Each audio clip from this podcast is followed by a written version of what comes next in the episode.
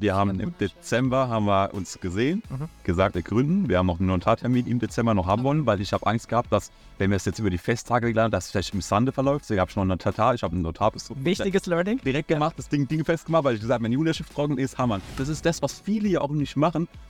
Die planen sich zu Tode. Es ist wichtig mhm. zu planen. Haben wir später auch durch dann die Beteiligung ja. mit Investoren und Co. natürlich auch gelernt und wir mussten da durchgehen. Aber startet doch mal. Wir haben letztes Jahr die, ich sag mal, knapp 8 Millionen Umsatz zu dritt. Über 2 Millionen Umsatz Nein. pro Mitarbeiter. Ja, so, ja. Ja, ist schon krass. Ja. Der Startup Schlau Podcast, los geht's.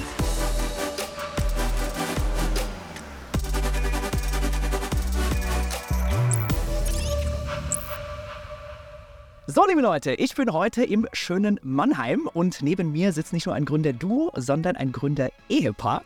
Ich bin saugespannt gleich aufs Gespräch äh, mit der lieben Betül und dem lieben Florian Bein. Herzlich willkommen im Podcast Bulli. Schön, dass ihr hier seid. Hallo, danke für die Einladung. Vielen Dank, dass ihr euch die Zeit nehmt. Wir wollen ein bisschen in eure Geschichte einsteigen, ähm, verstehen, wie ihr geworden seid, wer ihr heute seid. Ähm, aber für alle, die euch noch nicht kennen, stellt euch mal bitte kurz vor, wer seid ihr? Ich beginne, ich bin Florian Bein, jetzt 32 Jahre alt, ähm, bin Mitgründer von B-Trop. Wir haben vor drei Jahren unsere Firma gegründet und äh, ich komme auch aus dem Bereich Performance Marketing, also alles, was E-Commerce ist, ist bei mir seit acht bis zehn Jahren schon ein Begriff.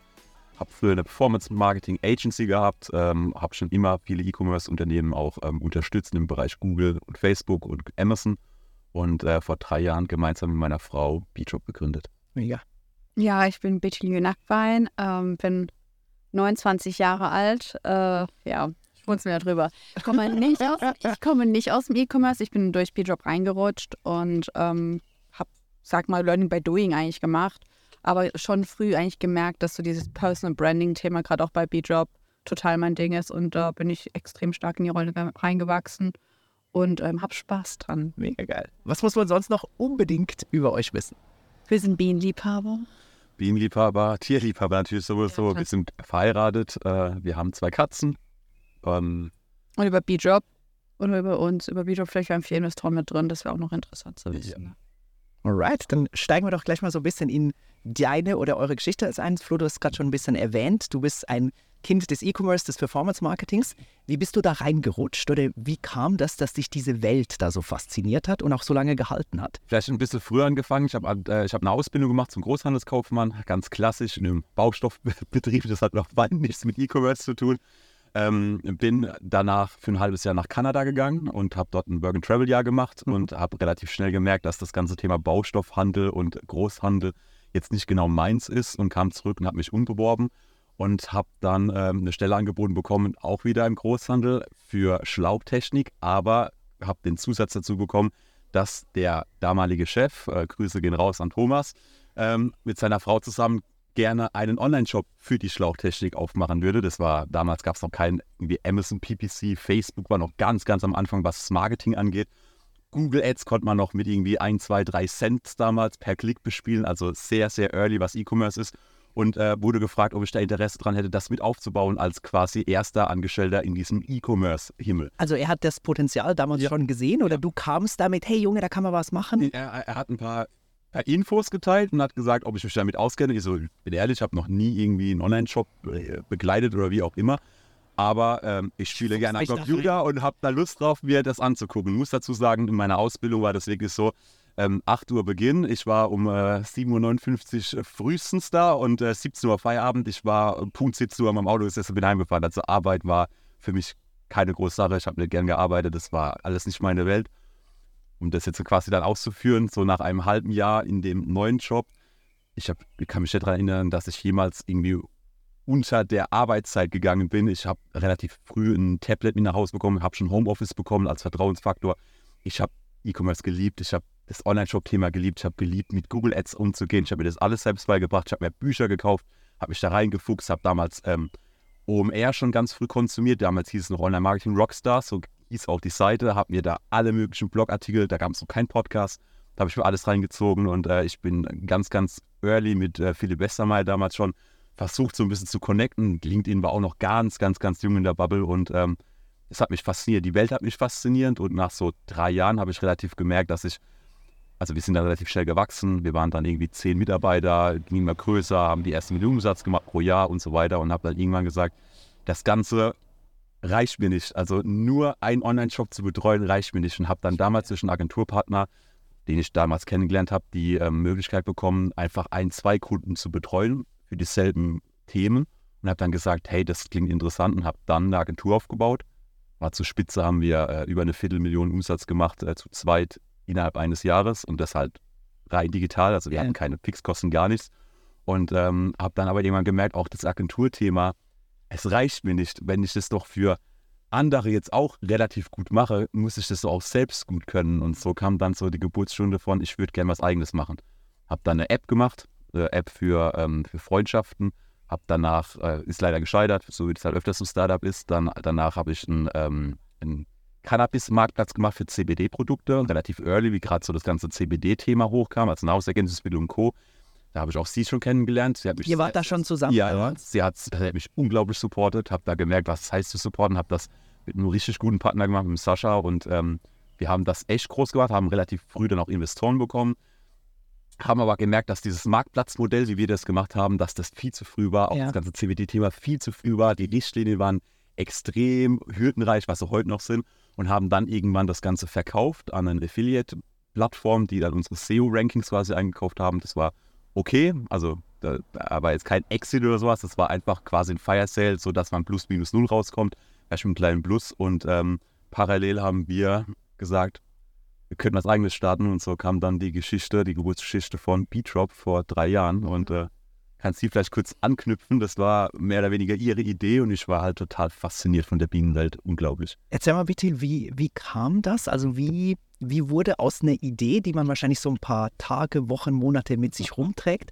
wirklich so der Entscheidung, okay, das machen wir jetzt. We're serious about it. We start now. Das war ja so genau die Zeit von Corona. Es ist nicht, dass wir ein Corona-Unternehmen sind, also Corona-Krise-Unternehmen sind, sondern äh, ich war ja damals dann auch irgendwann arbeitslos, habe noch meine ganzen Anlagen gehabt, die ich mir damals angespart habe und ähm, war auch für mich nicht absehbar, wann machen die Märkte wieder auf, wann kannst du wieder arbeiten gehen. Und dann habe ich irgendwann zu ihm gesagt, wollen wir nicht zusammen was machen? Weil ich weiß, du bist gerade tief in Canable drin und du guckst gerade, dass du da irgendwie jetzt gerade rauskommst, etc. Und dann hat er gesagt, ja, eigentlich schon, aber was? Und dann wirklich, wir waren echt lange tief in den Prozessen drin, was können wir machen, was bereichert uns, was verbindet uns. Und dann habe ich irgendwann gesagt, warum machen wir nicht Propolis? Äh, Florian kannte Propolis nicht. Und weil ich, dann haben wir uns auch sehr stark in Studien eingelesen, was kann Propolis alles? Er hat sich generell mit der Frage auseinandergesetzt, was ist Propolis überhaupt? Also auch mal erklären für alle, die es noch nie gehört haben oder zum ersten Mal über den Begriff stolpern, wissen, dass sich sich ohne Ende langweilt, weil du es schon hundertmal erklärt hast. Und bei jeder HSE-Show. Ja, also ich muss in jeder HSE-Show sagen, ich sag Mach mal den Pitch von HSC. Also Propolis, auf Du geht's. bist jetzt ein Propolis-Stück genannt. Dann, nee. Also Propolis ist das Kitterharz der Bienen. Sie sammeln das von den Harz der Bäumen, von verschiedenen Pflanzen. Es ist dann auch dementsprechend sehr klebrig durch die Harze und kitten damit den Eingang, das Flugloch, aber auch so einen Teppich legen sie vor das Flugloch, ähm, dass nur die heimkehrenden Bienen, wenn sie da durchfliegen oder drüber laufen, dass sie desinfiziert werden.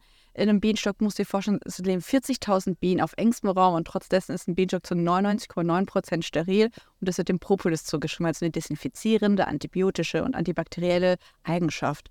Und äh, das kannte er nicht, aber ich kannte Propolis wirklich seit meiner Kindheit. Die Mutter, die hat mir, die, ja, meine Mutter, äh, also ich habe ja türkischen Migrationshintergrund, bei uns ist so Honig, Bienenprodukte generell sind heilig, die können alles. Und äh, für mich gab es jeden Morgen ein Stück Wabenhonig mit äh, Propolis und Blütenport. Einmal Level, check. Oh, jeden Morgen als Kind. Ich so, jetzt kannst du in die Schule gehen. Und war aber auch wirklich gut. Ich war nie krank. Und was wir dann aber während den Studien herausgefunden haben, dass Propolis noch viel mehr kann, sondern es kann auch sehr viel für Hautthematiken. Und ich bin geborene Neurodermitikerin. Danke, Oh ja. Dankeschön, Butter an dieser Stelle. Und äh, habe es dann auch für meine Ekzeme etc. ausprobiert, was ich selbst auch nicht kannte. Und nach fünf Tagen war mein Ekzem mit so meine Neurodermitis weg. Und das war dann so die Geburtsstunde, wo wir gesagt haben, nee, das müssen die Menschen erfahren. Und in Deutschland war das Thema Propolis, es ist nach wie vor noch sehr ähm, äh, Secret Spot quasi. Es kennt nicht jeder, nur vielleicht durch unsere Ads. Und wir haben auch in Deutschland, das muss man sagen, einen gigantischen Markt hingelegt, dass es mittlerweile Propolis für die Hautthematiken verwendet werden. Also wirklich von Neurodermitis bis hin zu Akne, über Schuppenflechte und irgendwie generell eine simple Verletzung. Und das war so die Geburtsstunde. Florian war hyped, hat sich damit auseinandergesetzt. Ich war hyped. Und dann habe ich so mein letztes Erspartes da reingesteckt und äh, dann haben wir B-Drop gegründet. Was waren da die ersten Schritte? Was habt ihr da gemacht? Weil es geht ja um ein physisches Produkt. Das heißt, Ja. muss man irgendwie beschaffen oder irgendwie produzieren. Die Vermarktungsseite kann ich mir durch Flo's Hintergrund gut vorstellen. Wie waren so die Anfänge? Nehmt das doch mal mit. Ähm, wir haben uns viel damit auseinandergesetzt. Also ganz klassisch, wer liefert was, wer von dem kann man beziehen. Ich hatte dadurch, dass ich auch wusste, aha, Türkei, Frau Reiter Propolis, habe die Türkei kontaktiert, in Istanbul Gespräche geführt, Konferenzen, alles auf Türkisch natürlich. Preise waren so, oh, okay, das können wir gar nicht machen. Und die Mengen, die wir eigentlich haben wollten für den Start, konnten die uns nicht geben. Ähm, haben die euch ernst genommen? So Doch, der, random Lady aus Deutschland? Der, der aus der Türkei Der schon, aber Türkei meisten schon ernst, aber die nicht. meisten nicht. Das ist auch daran gemerkt, die wollten uns nicht beliefern, die wollten Ja. uns keine Proben zuschicken. Und dann wirklich auch nach einem Zweit-Dritt-Kontakt kam dann was. Ähm, dann sind wir tatsächlich auch Florian. Ähm, es war richtig interessant, weil wir hatten beide dann irgendwie den Kontakt und er hat es dann übernommen. Ähm, den äh, unseren jetzigen Mitgesellschafter und, und Produzenten Alexander Behringer und Team dann kontaktiert. Da hat dann der Tim mit uns dann ganz klassisch äh, Preise erstmal angeboten und gesagt, guck mal, das wären unsere Propolis-Preise, ihr bei uns abnehmen, wird so und so viel kosten etc. Und dann hat Flo irgendwann gesagt so, hey, äh, hättet ihr nicht Bock, bei unserem Startup mitzumachen? Wir würden euch so und so viel Prozente abgeben. Und dann habe ich gesagt, ja, hätte ich schon Bock drauf. Und dann kam so, war dann eine Nacht- und Nebelaktion. Da kannst du gerne weiter anknüpfen. Ja, also es war dann einfach mal ein bisschen ausgetauscht mit allem drum und dran und dann hat man gesagt, wir müssen uns persönlich treffen, vorher machen wir keinen Notartermin, auch sonst irgendwas. Äh, das war äh, Lockdown, kurz vor Lockdown. Als le letzter Abend, wo wir angekommen sind, waren noch die Restaurants offen, dann war voller Lockdown. Wir haben noch ein Restaurant bekommen an dem Tag davor, sind essen gegangen, haben alle kennengelernt, vom Alex auch die Frau kennengelernt, heute alles gute Freunde von uns und äh, haben gesagt, let's do it. Und wir haben gesagt, hey, finde euch sympathisch. Ich denke, wir können, wir können alles, was das Bienenwissen ist, liefern. Wir können abfüllen. Wir haben eine kleine Mini-Lohnherstellung, können wir gleich drüber reden, eine Mini-Mini-Lohnherstellung. Und äh, damit kriegen wir das gewuppt. Das ist alles wunderbar. Wir sind auch ein kleines Familienunternehmen in zweiter Familiengeneration. Also echt komplett sympathisch. Und dann am nächsten Tag aufgewacht, morgens im Büro getroffen. Handshake. Aus Handshake wurde dann auch wirklich Beteiligung mit allem drum und dran. Also ich würde sagen, Alex ist Gründerteam, kein Aber ihr Investor. hattet, ihr hattet damals noch nichts, Nichts, oder? Da waren Nichts, keine nur die Umsätze Idee. Wir haben mit Invest, wir haben Ideen gezeigt, wir haben gesagt, was wir vorhaben und wir haben gesagt, wir werden das rocken. Und, ähm, Und wie, wie seid ihr da rangegangen? Weil jetzt stelle ich mir vor, so ein junges Ja. Pärchen, völlig verrückt, wir haben eine crazy Idee, wir wollen da irgendwie was umsetzen. Wie geht man an eine Bewertung ran? Weil wenn einem beteiligt wird, dann muss man irgendwie drüber sprechen, für wie viel Prozent gibt es wie viel Geld. Wie habt ihr das gelöst? Äh, wir hatten keine Bewertung. Nein. Wir haben einfach gesagt, hey, wir hätten Lust. Dann hat er gesagt, ja, wir würden so viel Prozent nehmen. Und lustig, also es tut mir leid, dass ich das jetzt auch nochmal erwähne, aber ich hatte die wenigsten Shares an der Company, weil es mir voll egal war, wie viel Shares ich habe. Für mich war es so, ich habe Bock auf das Projekt, ich will Geld verdienen und wir machen das jetzt und habe so die wenigsten Shares bekommen. aber Sogar auch gebrandmarkt durch die historische Daten ja, aber Alex, also unser Mitgesellschafter und Produzent, der hat dann auch noch mehr Shares als ich gehabt. Und mir war das alles so egal, weil ich sagte, ich habe Bock auf das Projekt, ich will das rocken und mich interessiert, für mich war Geld irgendwie zweitrangig, obwohl es eigentlich so der Hauptgrund war, warum ich mitgegründet habe. Und ähm, ja, dann hat er da Lust drauf gehabt und die Bewertung, also Bewertung hat dann in dem Fall gepasst. keine Bewertung. Es war keine Bewertung, wir haben ja einfach zusammen gegründet und dann Bock äh, gehabt. Er hat gesagt gehabt, wir, wir machen den, den wahren Vorfinanz äh, Invest. Lass mal Ging ein Jahr lang. lass mal ein Jahr durchlaufen, gucken mal, was sich Ich habe anrollt. 1000 Euro reingeschmissen. Genau, und wir haben ein paar tausend Euro reingeschmissen fürs Marketing. Er hat gesagt, ich will mit Marketing und Co. nichts zu tun haben, auch nichts mit den Kosten. Ich gebe euch auch keinen Kredit quasi. Es gibt einen Warenkredit sozusagen. Wir produzieren, machen überall quasi eine Rechnung bei uns intern. Irgendwann, du mal gucken, dass du mal ja. abrechnen. Und wenn es halt schief geht, ist es schief gegangen. Das war, Ja. das war, das sehr war lean, sehr, Absolut. sehr Da war jetzt nicht wieder, wir hocken uns alle zu, holen uns noch irgendeinen, äh, irgendjemand, der uns dann eine Bewertung hinlege. Was ist dann diese Vision wert? Wie groß ist der ah, Markt? Co. ja, ja. Gerockt, gemacht, getan. Einfach mal losge... ein- Einfach, das ist das, was viele ja auch nicht machen. Die planen sich zu Tode. Es ist wichtig zu planen. Haben wir später auch durch dann die Beteiligung Ja. mit Investoren und Co. natürlich auch gelernt und wir mussten da durchgehen. Aber startet doch mal. Und ähm, vielleicht auch zur Verteidigung. Mittlerweile, meine Frau und ich, wir haben gleich viel Prozente, wir haben das Tag gezogen im Investment, das ist alles super fair abgelaufen. Cool. Alles gut und alle sind meines Erachtens auch sehr zufrieden, wie es auch gekommen ist. Auch der, der Alex ist sehr zufrieden, vielleicht auch um da mal eins vorne wegzuholen. Ähm, mittlerweile hat er in Investen B-Drop allein nur für die neuen Maschinen, die er gekauft hat, eine Riesenlohnherstellung aufgebaut. Allein die Maschine hat über eine Million gekostet. Er hat eine komplette Halle aufgebaut. Er ist gerade dabei, ein Grundstück sich anzugucken für 1,5 Millionen, nur für B-Drop, für Lohnherstellung, Geil. weil das Wachstum, er hinterkommt. Wir haben aktuell, wir haben aktuell brutale Defizite, was Stocks Mhm. angeht, weil wir so eine riesen HSE-Produktion haben. Ja. Und er ist nicht unser einzigster Lieferant. Wir haben ja mittlerweile vier, fünf Lieferanten, weil wir ja uns erweitert haben. Und es ist schon krass und ich, ich danke ihm heute noch, auch bei unserem Jahresgespräch. Wir fahren auch einmal im Jahr hoch, er kommt mal runter. Ich sage immer noch heute noch, Alex, von Herzen, krass, vielen Dank für das, dass du uns einfach damals das Vertrauen geschenkt hast, ja. geschenkt hast. Du hättest auch sagen können, habe ich keinen Bock drauf, ich beliefer euch, ihr bezahlt Rechnung, Thema durch. Nein, wir haben gesagt, wir sind ein Team und es gibt harte Momente, wie immer in jedem Team. Es gibt Momente, wo alle sagen, boah, war es das wert? Aber im Nachgang sagen wir immer wieder, ja Mann, das ist verdammt geil, was wir hier machen. Wie schnell ging es denn von dieser Uridee, wir machen jetzt was Ja. mit Propolis, zu Beteiligung, wir haben einen Investor on board? Investor quasi jetzt nicht der Alex, sondern wirklich Investor. Hey, tatsächlich Alex. Alex war, ähm, wir haben im. Dezember haben wir uns gesehen, Mhm. gesagt, wir gründen. Wir haben noch einen Notartermin im Dezember noch haben wollen, weil ich habe Angst gehabt, dass, wenn wir es jetzt über die Festtage gelernt dass es vielleicht im Sande verläuft. So, ich habe schon einen Notar, ich habe einen Notarbesuch. Wichtiges Learning. direkt gemacht, das Ding, Ding festgemacht, weil ich gesagt habe, wenn die Unterschrift trocken ist, Hammer. Und wenn wir noch einen Jahresabschluss für, für, für eine Woche Dezember machen müssen, ist mir das egal. Und dann haben wir noch unterschrieben und äh, jetzt kommt's. Wir waren am, äh, am 12. März, korrekt? 12. März März ist- noch online gegangen. Des, Vor des Folgejahres, ja. Also eigentlich war es so, die Idee kam irgendwie August, September von mir. Ähm, wir dann auf Sch- Research gewesen. November haben wir dann Notartermin gehabt, weil wir da auch hochgefahren, also genau die Zeit vom Lockdown. Und dann eigentlich so wirklich innerhalb von fünf, sechs Monaten haben wir das Ding Nägel mit Köpfen gemacht. Ja. So. Und das war dann fest. Sechs Produkte im Markt mit ersten Umsätzen, Ja. erster Monat mit, keine Ahnung, wert 7000 Euro pro Umsatz. Gab es da so einen Moment, ich erinnere mich an äh, die Litzer-Geschichte zurück, wo wir damals, als wir aus dem Foodtruck rauskamen, mit dem Produkt eines fertigen Pizzabotens, hatten wir so das Gefühl, boah, jetzt haben wir echt ein Ja. Produkt und jetzt Ja. wird's serious. Jetzt ist es nicht mehr irgendwie Ja. im Foodtruck so ein bisschen rumtanzen, sondern jetzt wird produziert. Wann war dieser Moment bei euch? Ähm, der Moment war, ich würde sagen, so im Februar, als die Rundhülsen endlich angekommen sind, die sich ja nochmal verzögert haben, sonst wären wir locker auf vier Wochen. Was sind. Rundhülsen für alle Ja, nicht? wir haben, äh, wir haben gesagt gehabt, unser, unser Benefit, was wir relativ, ich habe das bei der CBD-Brand gesehen gehabt, dass die ihre Tinkturen, wir haben Tinkturen, Mhm. die in, in, einer, in einer Rundhülsen, so eine Pappdose, so wie eine Pringles, ja. Und das ist so cool, weil das, das, das Block, wenn man es aufmacht, das kann man mitnehmen, das ist, das ist äh, geschützt. Also das, wenn es runterfällt, passiert nichts und so Mhm. weiter. Top.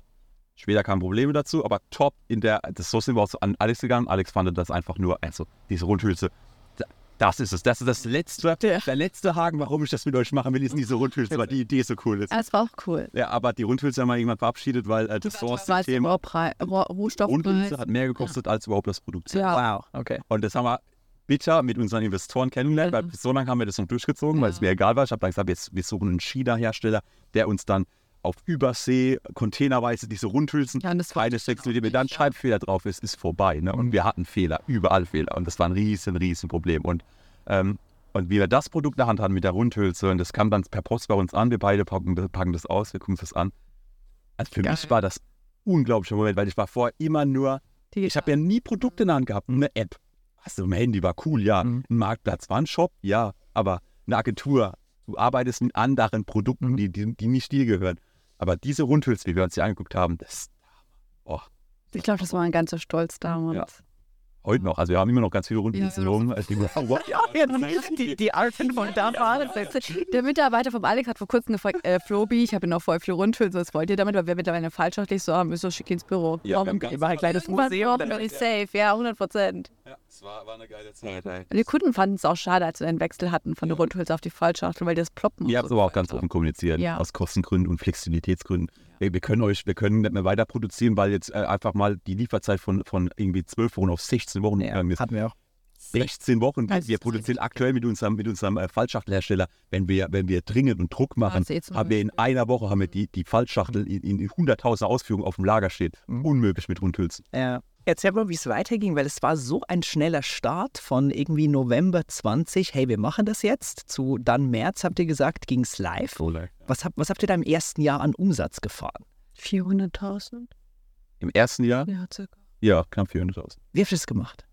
Weil es sind ja geistkranke Zahlen für Ja. das allererste Unternehmen. Zu zweit. Also wir, wir hatten noch natürlich Support, Familie und Freunde, Family and Friends. Wir haben erste Mitarbeiter auch erst relativ spät geholt. Weißt du? Ich musste gerade denken, weil du es ja Family and Friends gesagt hast, es gibt sogar Sonntage, da hat mein Bruder, der war dann zu Besuch random bei, bei, bei uns, da haben wir mit zu meiner Schwiegermutter genommen und da waren wir da unten im Keller meiner Schwiegermutter, da haben Florian und äh, mein kleiner Bruder Filzmatten geschnitten für ein frisches Produkt von uns. Wir Also so ein wirklich, Kühlprodukt, wo wir nicht so was senden können. Ja. Das haben wir selbst versenden. Wir haben deswegen eine Langnese Eisbox gekauft und haben das bei der ihrer Studentenwohnung gemacht und haben dort den Versand geleitet für alle, alle Bestellungen, die das frische Produkt beinhalten, weil unser Fulfiller konnte damals auch keine Ka Kühlware machen. Ja. Haben wir gewechselt, mittlerweile alles automatisiert. Das war aber, und dann haben wir sonntags haben wir diese Filzmatten mit der Schere, später haben wir so eine elektrische Schere uns geholt und haben die gestippt. Startup, 24-7. Ja. Äh, Und das, das, das Wachstum alles, alles, was wir machen. Ich glaube, wir haben viel von unserer eigenen Zeit äh, nach hinten geschraubt und einfach alles in Startup gebuttert. Alles. Also wirklich alles an Zeit, an, an Geld, an ähm, Nerven auch. Gerade als Paar, das war auch so die Corona-Zeit. Das heißt, wir waren viel aufeinander gehockt, haben viel Zei- Freizeit, was eigentlich Freizeit war, äh, mit der Arbeit äh, gemacht und ähm, Dann ja, spricht man irgendwie vor dem Einschlafen noch, fuck, äh, die Filzdinger sind ausgegangen, das müssen wir auch noch irgendwie machen. Ich war damals noch im, im Hardcore irgendwie 4 AM Club, also nennt man dafür 5 AM Club, sondern 4 AM Club. 4, ja. Also du stehst um vier immer noch. ja, jetzt, nicht mehr. jetzt ist es, jetzt ist es wieder. Wieso? es pendelt mittlerweile glücklicherweise wieder auf 6 Uhr ein. Das war zwischenzeitlich echt noch später, weil also seit wir in Mannheim sind, wird es noch heftiger, aber ähm, ist so eine normale Uhrzeit, wo ich gern aufstehe, ist so halb sechs. Das ist eine schöne Uhrzeit, aber das war damals so 4 Uhr, morgens dann auch noch teilweise joggen gewesen. Um 4 Uhr dann Dusche und, und Abfahrt und äh, das ging den ganzen Tag neben den Sachen, die mir mein Geld, mein Monatslohn verdient hat, weil wir haben im ersten Jahr keinen Cent ausgeschüttet. Ja. Das erste Jahr war einfach, also Das heißt, ihr habt von Erspartem gelebt und, Und halt von Investments? Ja, Oder von. Nee, Ich habe zwischenzeitlich in meinen neuen Job angefangen gehabt. Der ging halbtags und nachmittags habe ich dann Pakete gepackt, die zur Post gefahren oder die wurden abgeholt. Und das dadurch habe ich mir mein Leben finanziert. Wir waren damals noch nicht verheiratet. Und Florian hat seinen, seinen Job noch gehabt, einen Vollzeitjob tatsächlich auch. Nee, das war die Agentur. Die Agentur. Genau. Aber du hast ja auch. ja, und da war ich quasi, ja, und da war ich halt voll noch drin. Ja. Habe aber die Kunden dann halt sukzessive runtergefahren Mhm.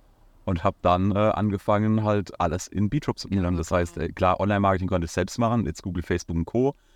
Aber Amazon war, war ein guter Hebel, wo uns weitergebracht hat, aber Amazon war schon auch bis heute, macht ein Viertel vom Umsatz aus, der Rest Ja. ist alles Online-Shop und wir haben halt alles Mögliche probiert. Sie ist relativ früh aufs Influencer-Marketing gekommen. Das ist ja das da, da extrem viel Zeit rein investiert. Machen wir heute zwar kaum noch, aber damals Gar nicht viel. mehr eigentlich. Das Und- Game hat sich auch komplett Ja, geändert. und das hat damals gut funktioniert bei uns. Also die ersten paar Monate war das schon ein schöner Kanal, der uns auch irgendwann eher das erste Mal 100k in einem Monat angebracht hat. Mhm. Das war schon schön. Aber es war schon Ja. anstrengend. Ja. Erzähl mal. Ja, es ist halt. Ihr lacht beide so. Ich, ich hätte gern die Geschichten jetzt in euren Köpfen. Wir haben zum Beispiel 10.000 Euro in eine Influencerin gebuttert, weil wir bei, bei, der, einen gut funktioniert und bei der anderen dann halt Im, nicht. erst, Im ersten Jahr. Ja, im ersten Jahr war das. Ende des ersten Jahres. Ja, genau. Da haben wir äh, 100 also 10.000 Euro auf eine dann gesetzt, weil das, äh, von außen hat alles gepasst. Was Aber hat die dafür geleistet? eine Story. Eine Story für Eine 10k. Ja. Für 10k. Ja. Ja. Yes. Alright. Und was kam da raus? Ein ROAS 0,1. Also, Also beschissen. Ja, hardcore beschissen. Und dann hatten wir noch eine, äh, das war dann, die, die war vorher, glaube ich. Ja. Äh, Da war auch ungefähr, glaube ich, 7000 Euro und wir hatten nicht mehr genügend Cash in Bank. Deswegen hat Flo dann nochmal ein Darlehen reingebracht. Ja. Und auch die ist gefloppt. Also ihr Aber- Lifestyle hat mein Darlehen bezahlt. Ja, aber das, das Problem ist halt eigentlich auch, was, wir hatten keine Ahnung von Influencer-Marketing und es waren auch keine Barter-Deals mehr, wie es damals vielleicht zu Anfangszeiten von vielen Brands damals bei Instagram war.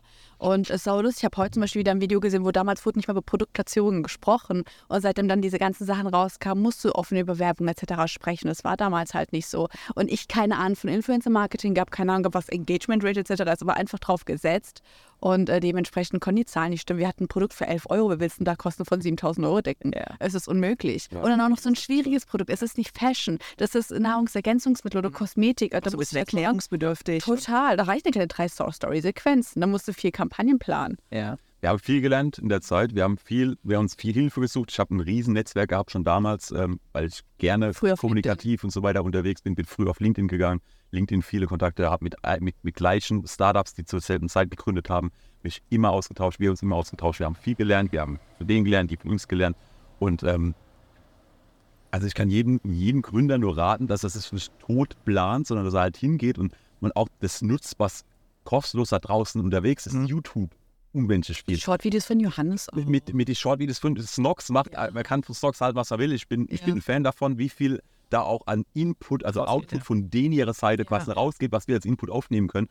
Ähm, wenn man sich mit anderen Startups austauscht, äh, deswegen war auch das Investment, was wir später reingeholt haben, nicht nur finanziell extrem wichtig, sondern So viel Know-how. allem Know-how von Bitterliebe zu bekommen. André war ja auch hier im Podcast und, und äh, das, das Know-how von, von den ganzen Judith Williams-Beteiligungen, ob klein oder groß, von, Mhm. von gerade frisch gegründet bis hin, wir haben schon den ersten Exit hinter uns. Das sind so viele Learnings, die wir mitnehmen können, aber auch untereinander, wo wir uns austauschen können. Und ich kann immer nur wieder sagen, die LinkedIn-Bubble ist so stark, wenn man sie, wenn man sie versteht, Ja. dass man. Und wenn man sie vor allem nutzt. Ja, Ja. Aber wo, wo kommt dieses Selbstverständnis oder dieses Selbstbewusstsein bei euch her? hey, da gibt es Menschen, die es das drauf haben, die pinge ich jetzt einfach mal an, die quatsche ich jetzt an und versuche was Ich rauszufinden. würde ich würd fast sagen, bei mir ist es vor allem, ich habe nie einen Mannschaftssport gemacht. War nie meins. Also früher, wo alle dann in der Grundschule oder später dann Fußballverein waren, war nie meins. Ich habe aber irgendwann, äh, ich war halt so ein Zocker-Dude, ne? Und habe dann halt irgendwann, äh, das, Wie, wie lachst Ja. du so? Ich finde das Wort Dude so strange. äh, und dann später, ähm, ich habe dann angefangen von, von meiner Seite aus mit Kraftsport, also Fitnessstudio. Ja. Also nicht dieses Blumen Pumpen, sondern das Verständnis für Fitnessstudio. Und da, da kommt auch extrem viel Disziplin von mir her Mhm. und auch ganz, ganz viel Verständnis. Man hat sich ausgetauscht über welchen Trainingsplan, welche Übungen. Man, man, man ist da quasi im Fitnessstudio, aber nicht als, als Mannschaft, sondern man ist ja auf sich alleine Als. Einzelkämpfer. Und, das, und, und dort kommen wir aber weiter, wenn man mit den anderen sich connectet. Und das Mhm. funktioniert im Fitnessstudio extrem gut, wenn du öfters gesehen wirst, du siehst öfters, man teilt sich dann plötzlich mal ein Gerät oder sonst irgendwas, man kommt ins Gespräch, man trainiert zusammen. Und das ist, ex wir haben uns übrigens im Fitnessstudio kennengelernt. Also man kann auch seinen Ehepartner dort finden. Sehr schön. Schleichwertung für, für, für Fitnessstudios da drauf. Und, und ich habe dort extrem viel mitnehmen können, ähm, was, da, was der Austausch angeht und dass man, ja, jeder geht dort rein, um, um sein, um alles, was man halt, was man will, was weiß ich, Muskeln aufbauen, wie auch immer, dafür geht man da rein, macht das, geht wieder heim. Man hat eigentlich keine Berührungspunkte zu anderen Menschen, außer dass man das sieht. Jeder hat Musik drin, jeder will seine Ruhe haben, aber wenn man öfters die Leute sieht, wenn man merkt, okay, da tut sich was, da, da hat jemand was und so weiter, das ist eine coole Übung, dann spricht man die Leute an und das ist nie schade. Das ist immer ist ja die Analogie zu den Gründern eigentlich sehr, sehr nah, weil es passiert ja genauso. Das ja, man, als Gründer ist man irgendwie im Unternehmen ein Stück weit Einzelkämpfer. Auf Messen tauscht man sich auf, man sieht sich immer wieder, man kommt ins Gespräch, man lernt voneinander. Also eigentlich fast eins zu eins. Also bei mir war es so, ne? Also Mhm. da gibt es bestimmt auch andere Beispiele. Ich kannte da ganz, ganz viel ähm, abgewinnen, habe auch viel gemerkt, dass, dass ich da Parallelen ziehen konnte. Ja. Fitnessstudio von, von meinem, ich bin da halt auch schon e- extrem straight da drin, oder wir beide. Also wir gehen fünf, sechs Mal die Woche ins Fitnessstudio, wir haben eine Ernährung und so weiter. Wir machen Sieht ja auch entsprechend aus. Also, Dankeschön. War schon mal besser. also, das ist dann, ne, wenn man dann Ey, gründet, dann dann zieht es auch ein bisschen runter, aber das Fitnessstudio gehen wir, die Ernährung ist auch top. Aktuell sind wir auch auf, immer wieder so auf dieses, dieses Disziplin-Diät-Thema, also man trackt die Kalorien und das sind alles Dinge, da kommen wir dann auch immer wieder zu, zu dem Unternehmerischen. Ohne dass du deine Zahlen kennst oder sonst irgendwas, funktioniert ein Unternehmen nicht. Und ein Ja. Fitnessstudio pumpen wirklich extrem einen athletischen Körper aufbauen wird nicht funktionieren, wenn du nicht deine Zahlen kennst, deine Kalorien, was kannst Dann du essen. planst. Das ist so viel mehr als einfach ins Fitnessstudio gehen. Und so ist auch Gründen. Gründen ist so Ja. viel mehr als einfach nur ein cooles Produkt haben. Das ist die Grundvoraussetzung, dass du ein cooles Produkt hast. Aber, aber das Ganze drumherum im Team, äh, dass, dass, dass man vielleicht auch die, die passenden Kontakte hat, dass man die Zahlen kennt, dass man überall drin ist, das ist essentiell, so funktioniert das nicht. Ihr macht mir einen unfassbar disziplinierten Eindruck. Ich versuche mal eine gründeruntypische Frage. Wann chillt ihr mal? Am Wochenende als Flo Geburtstag hat. Nicht so. Ja, Das ist Wochenende, ja, aber in der Regel, das ist sau lustig. Wenn ich so meinen Tag reflektiert, der läuft in, in der Regel immer gleich. Ja, wir sind morgens, fahren wir los nach Mannheim ins Büro, weil wir wohnen ja privat. 5.30 Uhr aufstehen, joggen. Nee, das gibt es lang nicht mehr. Nicht mehr, aber. Äh, wir stehen auf und sind dann im Büro und so ungefähr, je nachdem, 17, 18 Uhr ist immer unterschiedlich, fahren wir dann nach Hause, haben erstmal eine Stunde Verkehr, bis wir daheim sind. Und dann, ich bin ja Katzenmama, dann gibt es erstmal Kuschelzeit mit meiner Katze und dann machen wir uns fertig. Flo chillt oder arbeitet in der Zeit, fahren ins Gym, sind im Gym, kommen heim, duschen, gehen schlafen. Eigentlich sieht das immer so aus. Wir ziehen uns aber sehr stark und diszipliniert auch am Wochenende raus. Das heißt, Wochenende Mittlerweile uns. wahrscheinlich. Mittlerweile, ja. Ich würde sagen, seit, Seit Mannheim. Ja, seit also seit einem halben halben Jahr. Ja. Ja. Ja, der Anna zweieinhalb Jahre unmöglich. Ja. Wären Nee. gegangen. Samstag, Sonntag ist Pflicht, vor allem nur als wir noch Jobs hatten. Was Ja. noch mehr Wochenende. Also ihr habt einfach zweieinhalb Jahre kein Wochenende, kein Nein. Urlaub, Doch, irgendwas. wir haben ja schon mal Urlaub gemacht. Aber da Urlaub wird gearbeitet. Wir haben in unseren Flitterwochen gearbeitet. Ja. Also Wir haben, unserer, wir haben an unserer Hochzeit eine Influencer-Aktion gehabt, die wir getrackt haben, beide und beobachtet haben. Und am nächsten mit Tag, am nächsten Tag haben wir nicht Flitterwochen gemacht, wir haben gearbeitet. Ja. Und geheiratet habt ihr 21, also Mitten eben. Due Diligence mit den Ja, Investoren. kurz vorm Investment. Ja. Und wie kam das? Warum? Ähm, die, das Investment jetzt quasi? Oder? Ich, ich nehme an, Flo hat einen Antrag gemacht. Achso, ja. Und, und, und, und, und der kam in der Zeit, wo es unternehmerisch ohnehin schon so Ja. intensiv Ja. war, dass du Bock hattest, hey, das müssen wir jetzt auch noch dingfest machen. Also ich kenne alle Daten, deswegen mache ich es. Ich habe im Juni einen Antrag. love it. Ich spitze auf, Im Juni habe ich einen Antrag bekommen. In äh, Juni 21. Juni 21 habe ich einen Antrag bekommen in Österreich. Habe ich auch die Manuka geholt. Ich glaube, da sind auch die Manuka-Bilder damals entstanden. Und ich habe gesagt, das wären die neuseeländischen Berge. Ja, wir flachsen ein bisschen. ähm, und dann haben wir da Fotos gemacht. Äh, da habe ich dann aber auch ähm, den Antrag bekommen.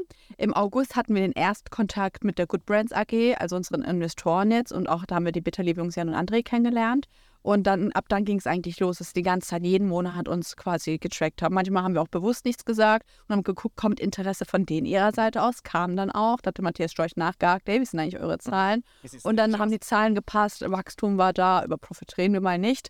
Ähm, und dann haben wir gesagt, okay, let's do it. Im Oktober haben wir geheiratet und ähm, Im Januar. im Januar war das. Closing. Aber eigentlich hätten wir schon im Dezember sein können, aber es, wir hatten keinen wir hatten keinen Notartermin. Und dann mussten wir in der ersten Januarwoche oder Aber da haben wir auch so lange drauf rumgehackt, noch im, im Vorjahr. Dass wollten wir, jetzt ja. das, das das ich doch Ja. ich Ja. haben. Und Dezember heißt vor Weihnachten, Ja. also es muss irgendwie Ja, um den aber- 20. Ja. sein. Aber ja, dann ging es irgendwie so. nicht. Ja, und dann haben wir, haben wir die Runde gemacht. Aber das waren so die Timelines. Aber es war schon. Und im März 22 haben wir dann unsere Flitterwoche nachgeholt.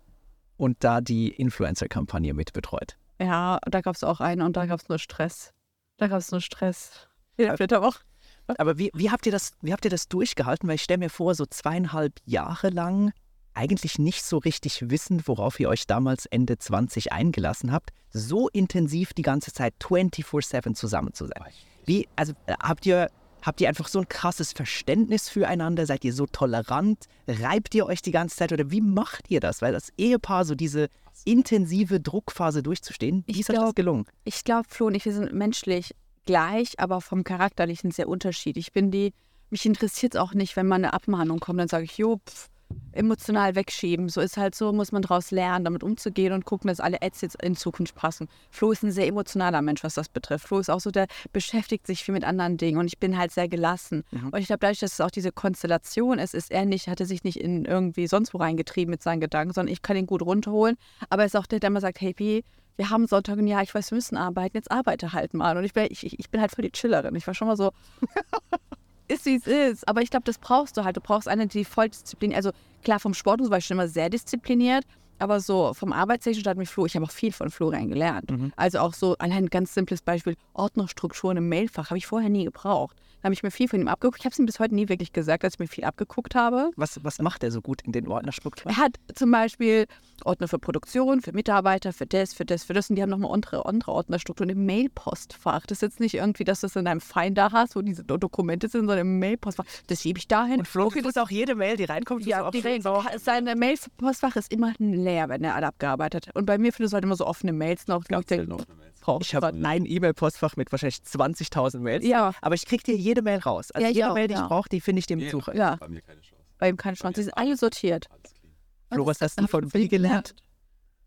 Vielleicht auch mal, also ich bin ein unfassbares Arbeitstier, weiß es selbst, das, das grenzt an Workaholic, hundertprozentig. Oder ist schon drüber? vielleicht auch schon drüber, ist auch okay. Ähm, und das kann auch zur Gefahr werden. Ich glaube, irgendwann kann sowas auch, wenn es da vielleicht mal nicht mehr gut läuft oder wie auch immer, kann ja immer mal Probleme kommen. Auch in der Firma hat man viele Probleme, dass da vielleicht auch mal, dass man, dass man das so überstrapaziert, dass, dass es dann jetzt vielleicht in einem Burnout endet, aber dass es halt definitiv einen Schritt zu weit geht, dieses, dieses Workaholic Life. Und äh, B kriegt es halt auf jeden Fall hin, extremisch herunterzubringen, gerade am Wochenende, da wo es sein muss. Also wir haben immer gesagt, ein Tag am Wochenende gehört nur uns oder halt nur privaten Themen. Also kann auch dann, was weiß ich, sie mit einer Freundin, ich irgendwo unterwegs, aber auf jeden Fall nicht dieses konsequent immer arbeiten, arbeiten, arbeiten. Und äh, ich glaube, wäre ich alleiniger Gründer oder wir wären kein Ehepaar und wir würden einfach nur gemeinsam gegründet haben, Ja. ich würde wahrscheinlich von Montag bis Sonntag durcharbeiten und das halt wirklich durcharbeiten, bis auf den Sport und Essen und mal Das ist die wie auch so ein bisschen dein Korrektiv Yeah. für deinen sehr extremen mein. Ruhepol. Ja. Geht gar nicht anders. Also ohne sie wäre vorbei. Also wirklich vorbei. Ich würde ich würd durcharbeiten. Vielleicht haben wir das. Oder du hättest die Grenze Burnout, die Ja, dann das. physisch. Das wäre hoffen wir natürlich nicht, dass es dann dahin geht, aber ich, ich, ich liebe es zu arbeiten. Ich Ja. mag das ohne Ende. Ich lieb's zu chillen. Ja. Aber ich, ich arbeite auch so gerne. Ich lieb's zu arbeiten. Und meine Freunde, wenn du meine Freunde fragst, sagen die alle, die ist nur am Arbeiten, die, die ist nur, nur beschäftigt. Und viele haben auch kein Verständnis dafür, dass ich Mhm. mir gerade was aufbaue, was vielleicht mich in der Zukunft viel entlasten wird. Ja. Oder auch nicht. Es ist, es ist ein Pokerspiel, weiß man nicht. Aber letztendlich ähm, haben A, wenige Verständnis dafür und betiteln mich als Workaholic. Mhm. Aber dann kennen sie halt Florian nicht. Du hast nochmal einen ganz anderen Ja, ich bin Vergleich. schon oder? Workaholic, aber Flo ist so Workaholic. Ich mach's einfach. Keine Ahnung, es ist wie ein Hobby. Ein Hobby, es ist manchmal auch wie ein Spiel. Macht Spaß, man verliert, leider auch ab und zu mal. Also ich rede jetzt davon, dass die Firma scheitert, aber man, man verliert halt mal eine Influencer-Kampagne, man verliert mal eine Ad, man verbrennt mal 100k in irgendwas. Hätte aber auch nie, also wenn, wenn du mich vor zwei Jahren gefragt hättest, wo siehst du B-Drop in zwei Jahren, wo siehst du Umsatz, also ich weiß noch, wie Marc, einer von unseren Investoren, äh, Marc Langner gesagt hat von Good Brands, die meisten Startups, wenn sie es schaffen, bleiben sie bei irgendwie 1 bis 1,5 Millionen Umsatz hängen pro Jahr, Jahresumsatz. Das ist so eine, so eine Flughöhe. Und dann stagnieren die. Und dann kommen die nicht mehr weiter. Und wenn du dieses Plateau übersteigst, hast du gute Chancen, einen 10 Millionen Case, 20 Millionen Case Ja. zu bauen. Da hast du gesagt, Alter, 1,5 Millionen. Also unmöglich. Unmöglich, dass wir das schaffen. Wir haben von 400k, war das nächste Jahr 1,9 Millionen. Also 400k im allerersten Jahr Ja. 21, Zweites Jahr, genau. zweites Jahr 22. Genau, waren es 1,9 und letztes Jahr mit knapp 8. Und äh, wir haben richtig geil. Danke, wir haben das Plateau von diesen 1,5 eigentlich nie gehabt. Das war, also wir, wir haben das übersprungen. Und das war für mich ein Moment, wo ich gedacht habe, surreal, absolut surreal. Habe ich mir nicht zugetraut, habe ich uns nicht zugetraut, habe ich auch dem Case nicht zugetraut. Aber natürlich, wir haben dann andere Themen, Wachstumsschmerzen hast du dann Personal. Personal, der Umzug in Mannheim, Profitabilität ist auch immer ein Riesenthema, weil wenn du wächst, wächst, wächst, musst du gucken, woher lebst du. Aber wir sind profitabel und das seit jetzt über einem Jahr, anderthalb Jahre. Und ähm, klar, nicht jeden Monat, aber wir haben starke Monate dabei, wo wir dann deutlich profitabler sind, also aufs Jahr gerechnet immer profitabel. Bis auf äh, 21 Ja. ist halt so, da brauchst du musst ja irgendwo rein investieren. Und äh, wollen das auch, also wir wollen keine Runde mehr machen. Wir, Mhm. wollen, wir wollen profitabel wachsen und das ist Ja. auch unser Ziel und das soll auch genauso weitergehen. Und ähm, wir glauben halt ganz, ganz fest daran, dass wir auch über, die, über das Produktsortiment weiter wachsen werden und auch mit unseren Stammkunden wachsen werden. Und äh, Über Märkte genauso. Also, ja. es ist halt, ähm, ja, man verliert mal, man gewinnt und deswegen macht es mir einfach viel, viel Spaß. Mhm. Also, Wie schafft ihr es so als Paar, auch mal persönliche Themen zu besprechen und nicht die ganze Zeit über B-Drop zu diskutieren, nachdenken, entscheiden? schwierig. Also eigentlich gar nicht, weil unser Leben dreht sich eigentlich nur noch um B-Drop. Mhm. Also es ist wirklich klar. Ist das cool? Nein, definitiv nicht. Und wir reden, wir reden schon darüber, dass wir das ein bisschen runter. Ich bin auch, ich bin aber auch dieser Konsequente. Wenn Ja. wir zum Beispiel beim Abendessen so oder gestern Abend wieder wollte wieder über ein Thema reden, ich so, Flo, ich rede mit dir jetzt nicht darüber. Ich habe keinen Bock mit dir jetzt darüber zu reden. Dann versteht er es in dem Moment. Er so, ja, wir müssen darüber. Ich so, ja, aber nicht mehr um 8 Uhr jetzt hier beim Esstisch. Habe ich keine Lust mit dir darüber zu reden. Ja, dann sage ich, du kannst mich gerne morgen auf der Autofahrt drauf ansprechen, dann reden wir darüber und dann ich, ich mache da halt die harte Hardcuts Ja. in dem Moment. Schon stark. Ich, ich, erinnere, ich erinnere mich an meine Frau, die war nicht mit bei Litza, Ja. sondern hat das Ganze so ein bisschen auf dem, ein bisschen, komplett auf dem Ja. Beifahrersitz mitmachen müssen. Die Und Arme. irgendwann, sie hat dann irgendwann gesagt, ich kann es einfach nicht mehr hören. Also Verstehe. äh, Litza hier, Litza da, ich kann es einfach nicht mehr hören. Ich kann ich- selbst ich- nicht mehr hören. Ich, ich hatte am Anfang hatte ich das Gefühl so, hä? Wie kannst du nicht mitidentifiziert sein? Aber jetzt rückblickend natürlich, ich verstehe es komplett.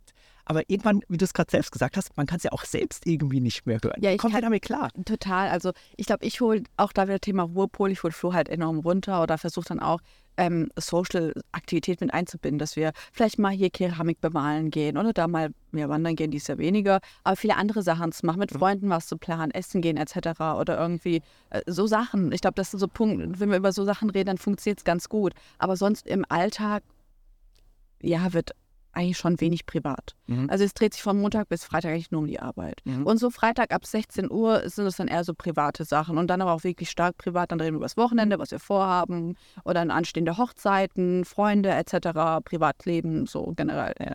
Aber so unter der Woche. Man, muss, man muss schon sagen, also ohne es beschönigen zu wollen, es ist halt hart. Also wenn man, wenn man diesen Weg geht, der ganz viele Upsides und eine riesige Lernkurve mit sich bringt, aber dann compromised man halt auf andere Dinge und dann ist nicht Work-Life-Balance, sondern es ist Work-Priorität.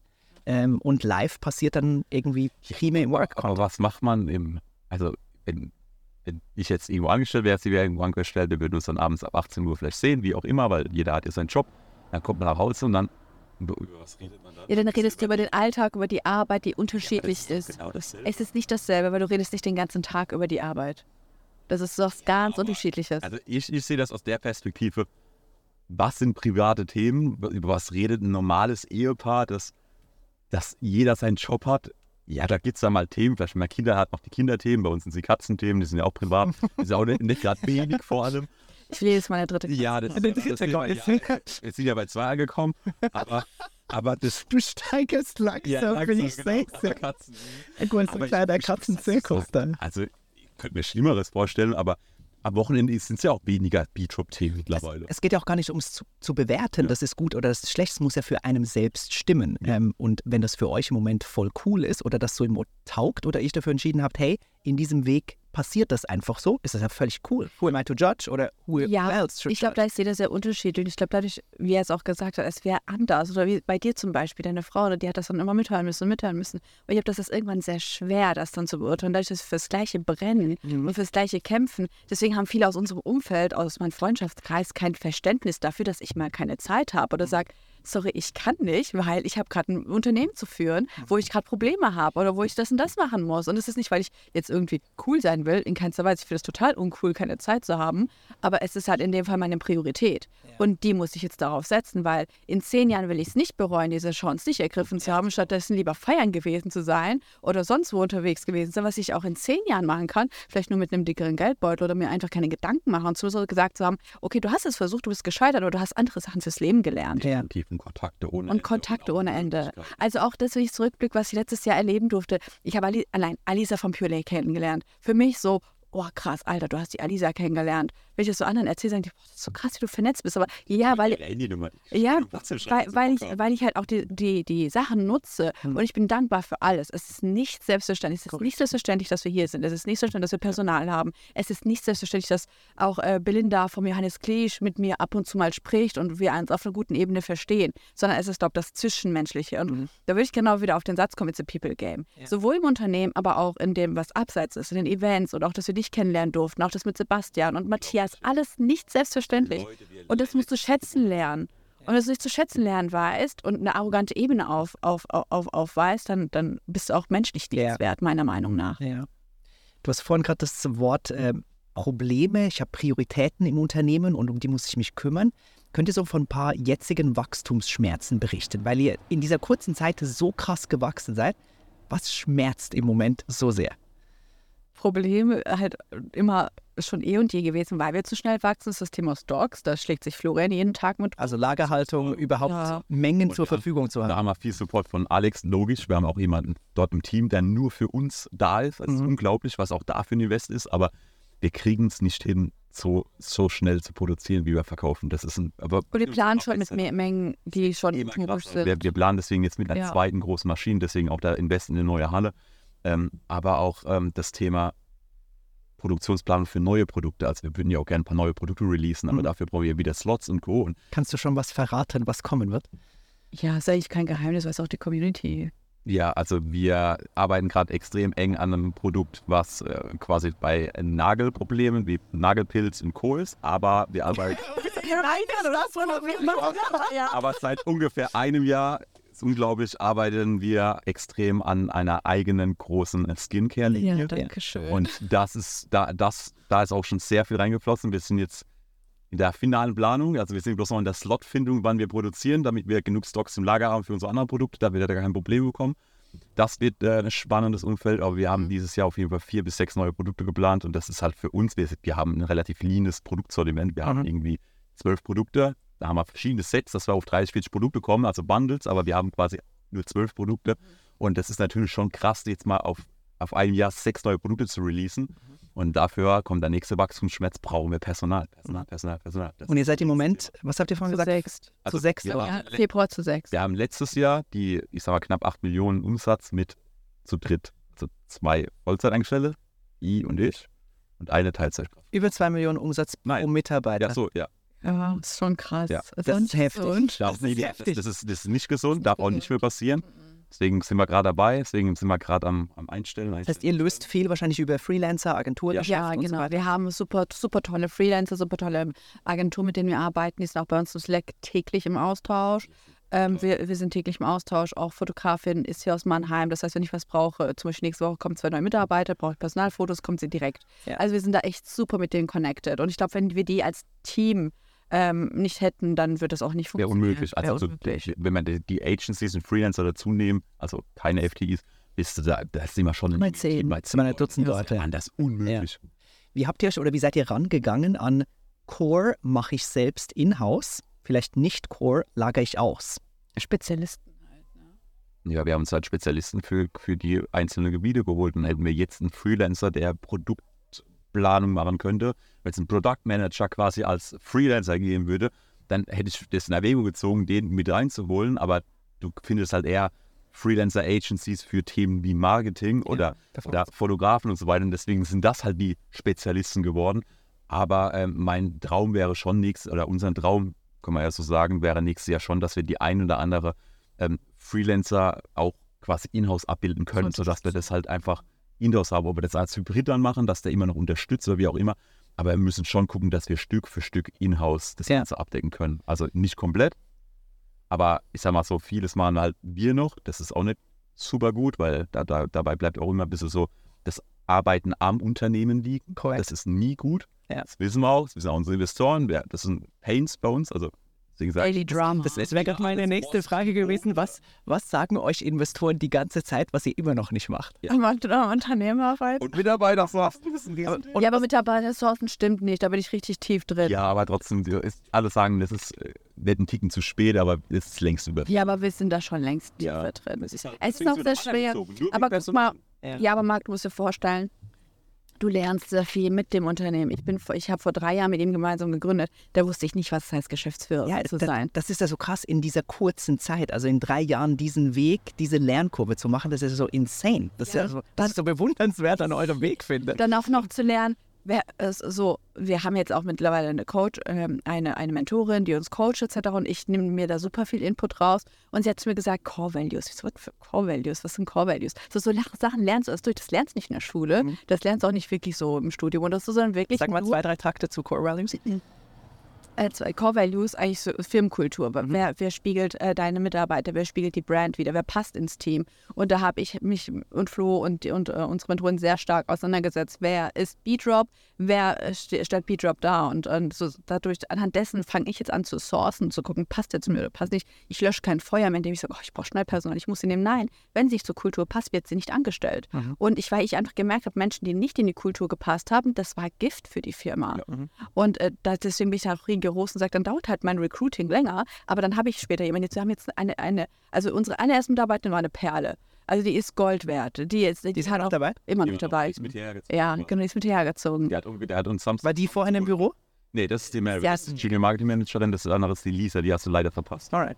Und auch die, die Melve, da, ich glaube, da haben wir vier Gespräche geführt, bis ich mir sicher war, die passt ins Unternehmen. Kann vielleicht zu viel sein, aber ich will es einfach sicher gehen, weil ich jetzt ein Team aufbauen will, das einfach harmonisch ist, das gut wächst. Ich finde es einfach immer wieder so inspirierend, was Purelay an Events macht und auch, auch Snox, für, was, was die die Mitarbeiter Zusammenhalt haben. Oder bei Bitterliebe, die haben ihr Fünfjähriges gefeiert und ich stand einfach da so, boah, geil, also was ein geiler Zusammenhalt. Und das will ich mit meiner Brand, mit meiner Brand, meinem Team aufbauen. Ja. Und dann ist es für mich okay, dann auch langsam Invest zu machen, aber dann funktioniert es. Und wir haben jetzt auch die Planung aufgestellt, wie viele Mitarbeiter wir haben möchten. Und äh, das ist the way we are. Mhm. Und es läuft. War die Entscheidung, hier nach Mannheim zu kommen, nur eine personelle oder auch eine ökosystemtechnische? Weil ihr seid ja hier mit Purelay, Snox, äh, Bitterliebe und so weiter in einem sehr geilen Ökosystem, was sich so gegenseitig befruchtet. Ich würde sagen beides, aber der, der Kern war, wir brauchen müssen hierher kommen, um gescheites Personal zu Ja. finden, weil es im Land auch schwierig wird, was E-Commerce betrifft. Ja. Andere Berufe, die gut sind. Ähm, Ihr kommt beide aus Landau Ja. in der Pfalz, Ja, also habt das da aufgebaut und ja, sie kommt äh, quasi Aus eigentlich aus Heilbronn. Heilbronn, Mhm. aber ist wegen Studium dann quasi nach Landau und so haben wir uns auch kennengelernt, als sie da halt in Landau waren, studiert hat. meine Frau kommt auch aus der Heilbronner Ecke, Bad Rappenau, ein bisschen süd. Habe, habe ich in Handball, also ich habe ja Handball gespielt, also ich war im Team Sport im Gegensatz zu ihm. Und äh, wir haben immer gegen Bad Rappenau gespielt und gewonnen. Gewonnen natürlich. Heilbronner, hallo. Ja, und äh, aber das Ökosystem hat natürlich doch schon auch eine coole Sache. Ne? Also wir hätten ja noch Karlsruhe ziehen können, wir hätten Mhm. ja personell auch gute Sachen angeguckt. Aber in Mannheim war dann auch schon, vor allem als wir dann auch die Immobilie hier angeguckt haben, also und wir wissen ja, Luftlinie von Bitterliebe, irgendwie fünf Minuten von Good Brands und Das, das hat einen riesen Wert. Also Proximity is Power, diese Ja. Nähe, das hat eine riesige Und auch Macht. seit wir in Mannheim sind, äh, wir werden fast jedes äh, quasi irgendwie Afterwork-Event von Snox eingeladen, sie von Purelay und so. Du merkst es schon, kaum bist du in Mannheim, bist du irgendwie so in dieser, in dieser Bubble drin, was Ja. ich total schön finde. Wir- Letztes war ich Mittagessen mit ähm, einem von unseren Softwareanbieter Tracify, wo wir viel mit, mit Tracking zu tun haben. Und da war der war Mittagessen und so. Das ist ja etwas, was ich in Landau, ich hätte gesagt, hey, ich fahre mal kurz zum Mittagessen zu dir, fahre danach wieder ins Office. Da hätte ich quasi einen Tag dafür geblockt und hätte dann gesagt, okay, wenn wir schon an Mannheim fahren, gucken wir, dass wir noch einen Termin bei Bitterliebe machen, noch bei Good Brands machen, dann gehe ich Mittagessen. Das war dann so Ja. Einmal im Monat, einmal Mannheim und abfahren. Und Ja, ja. jetzt ist es halt so, ey, ich fahre fünf Minuten in die Stadt rein, gehe was essen, komme äh, eine Stunde später wieder her und kann einfach weiterarbeiten. Top. Und äh, das ist sehr, sehr viel wert. Unglaublich viel wert. Und ähm, dafür hat es sich mittlerweile auch extrem gelohnt. Wir könnten es auch einen Ticken mehr nutzen. Ich denke, das kommt auch, wenn wir noch mehr Personal haben, wir uns auch mal ein bisschen mehr rausziehen können aus dem ganzen Daily Business. Ne? Also dieses auch quasi hart an der, an der Arbeit arbeiten.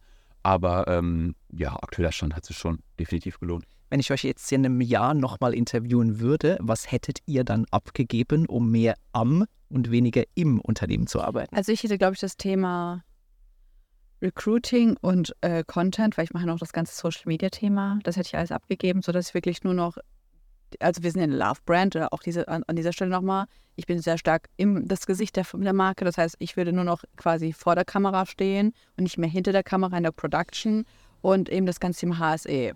Wir klopfen mal auf Holz, dass HSE auch in einem Jahr noch präsent ist und ich weiterhin vor der Kamera stehen darf, weil es auch für uns ein sehr schöner Trust-Kanal, so wie Ja. der M etc. auch ist. Und das ist das, was ich auf jeden Fall abgeben will. Das Thema äh, Content Production und auch eben Recruiting zu einem Teil. Und ich bin da auch sehr gewillt, dass es in die Richtung gehen wird. Bei mir zumindest. Und Produkte möchte ich noch weiter drin sein, aber ich will nicht die Person sein, die sich dann damit auseinandersetzt, zu sagen, das Design brauchen wir, das müssen wir machen, sondern ich will sagen, das ist meine Idee, Ja. setz das bitte um. Mhm. Ja, sehr utopisch für ein Jahr, ich weiß. Flo? Machbar. Bei mir ist absolut der, der Product Manager, also was an Anlieferungsthemen, Produkte, Bestandsthemen und so weiter, würde ich gerne alles weghaben. Das ist Also die kompletten Operations Ja, ist mit. Vorausplanung und so? Also ich habe bestimmt jeden Tag allein drei Stunden ist für mich nur Planung, Produktion, neue Produkte-Themen, also irgendwas, was mit einem neuen Produkt zu tun hat, mit dem Produkt zu tun hat, mit HSE-Anlieferungsthemen. Die Anlieferung bei Amazon, das Fulfillment, das ist einfach ein Riesenbatzen, auch wenn man immer denkt, das ist automatisiert, weil es halt extern ist, ja, absolut nicht. Und das hätte ich gerne weg, das würde mir extrem viel mehr Zeit schaffen. Ich habe immer gedacht gehabt, ich, es wäre gut, wenn wir jetzt so ein Head of Marketing hätten. Mhm.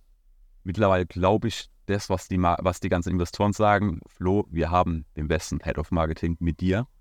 Und ich glaube, wenn ich die ganzen Side-Themen nicht hätte, die Mhm. extrem beanspruchend sind von der Zeit, Dann könntest du deinen Hebel da könnte viel ich stärker. noch viel mehr also Head of Marketing und noch mehr Marketing, vielleicht dafür natürlich kompetente Mitarbeiter, Partner und Co. Das heißt ja nicht, dass ich dann quasi das Media Buying mache, das mache ich auch schon lange nicht mehr. Aber ähm, da könnte ich noch mehr Ideen für neue Channels und so weiter verwirklichen. Ein bisschen gerade dabei, Podcast-Werbung uns anzugucken, also extrem spannende Themen, Cases, die wir 24 auch machen wollen, eventuell ein Testflight im TV. Und das sind So Themen, ein die laufen Nischensender. ja, genau. Die laufen halt aktuell alles so auch noch nebenbei mit. Und das ist halt etwas, das darf nicht nebenbei laufen. Das ist das, was uns Wachstum bringt, was uns der Profit Best Case bringt. Und ähm, deswegen, ich brauche jemanden, der das ganze Thema Product, Product Management, Bestand, Produktion ist. Meines Erachtens sind es auf Long Term irgendwie zwei Mitarbeiter erstmal Ja. für, für dieses Jahr. Wir sind gerade am Sourcen des ersten. Wir haben die ersten Vorstellungsgespräche. Wenn das jetzt klappt, dann bin ich schon mal ordentliche Stufe weiter. Wie schafft ihr es loszulassen und Dinge nachher nicht noch micromanagement-mäßig nachzukontrollieren? Vor allem, weil ihr es selbst gelernt und gemacht habt? Gutes Onboarding.